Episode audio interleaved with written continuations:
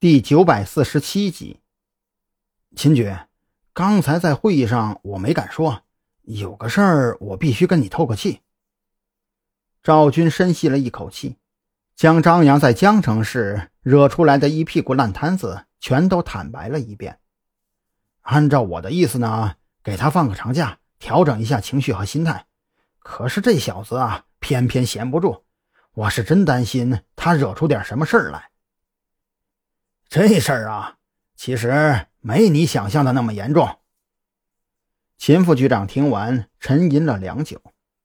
张扬这小子啊，跟你当年很相像，但是他有一点比你当年可是强了百倍呀。你知道那是什么吗？赵军有些蒙圈，他不知道秦副局长到底想说什么。当年你不也是不让查的，非得查？你想查的，谁都拦不住吗？那会儿我可是没少替你小子背黑锅呀。正所谓是因果循环，报应不爽。现在轮到你喽。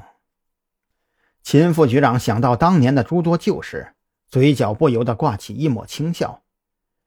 只不过呀，你小子可比我幸运多了。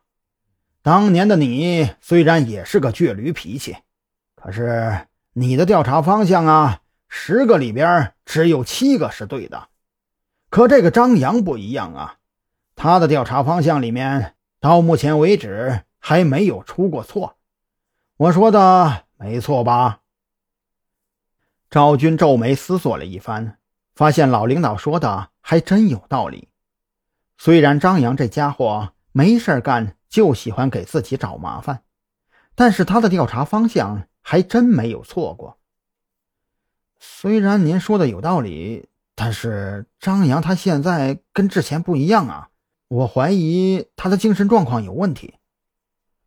赵军摊开手，将自己最为难的一点给说了出来。您想想看呐，作为一个警察，带着文件去了外地交接，居然能把文件给搞丢了。自己还全然不知，更让我费解的是，从监控视频上看，文件很有可能是他梦游给带出宾馆的。你担心他的梦游是惯性梦游？秦副局长一语戳中了赵军最大的忧虑之处。看到赵军微微点头，不由得嗤笑起来。哎呀，我说赵军呐，真不知道该怎么说你好了。让你去警校进修的知识都喂了狗了。你仔细回忆回忆张扬之前关于山南市案件调查交上来的报告。赵军一脸懵逼的看着秦副局长，他搞不懂自己怎么莫名其妙的就挨了一顿骂。可是等他仔细回忆了一番张扬交上来的案情调查报告之后，面色忽然一凝。您是说张扬可能被人下毒了？毒品就是那个他曾提过，但是没有任何证据支持的孟婆汤。只有这一个解释最合理了。秦副局长从抽屉里掏出厚厚一叠文件，这些都是你们特侦局今年递交上来的案情分析，或者是结案报告。我看了很多遍呢，也感慨了很多遍呢。